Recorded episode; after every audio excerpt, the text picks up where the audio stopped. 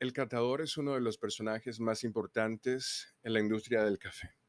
Su trabajo consiste en analizar la calidad de una infusión usando su vista, olfato, gusto y tacto para describir los aspectos como color, aroma, sabor, acidez, cuerpo, balance, dulzor y limpieza del café.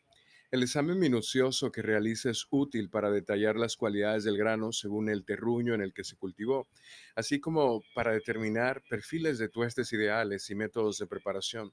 También es fundamental para el desarrollo del café especialidad, pues ayuda a que los tostadores evalúen su producto, a que los baristas tengan elementos para comprar un mejor grano, a que los consumidores descubran cuál es su café favorito y también para determinar el precio de cierto lote de café. Un catador diagnostica los procesos de producción, cosecha y post cosecha y al mismo tiempo identifica el potencial y perfil sensorial del café. Por un lado mira al campo y por el otro lado mira a la mesa.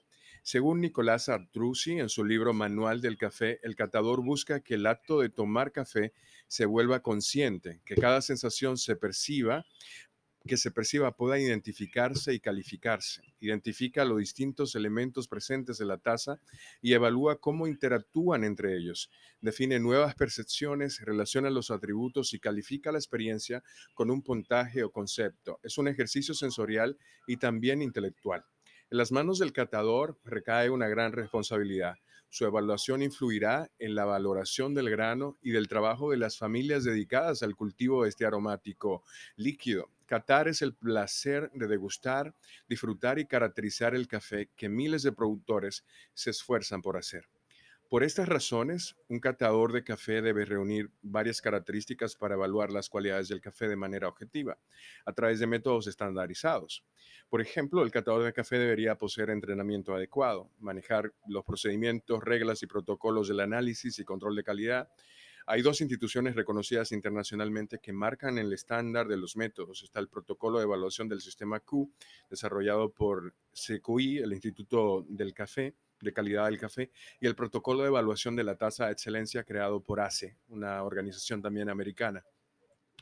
El catador de café debería tener amplio conocimiento de la industria del café, conocer los sistemas productivos, el tipo de beneficiado, el almacenamiento, la comercialización, el control de calidad de café. Debería poder identificar las características de un café de buena calidad, usar el vocabulario sensorial del café y las escalas para la valoración y la descripción de cada característica sensorial.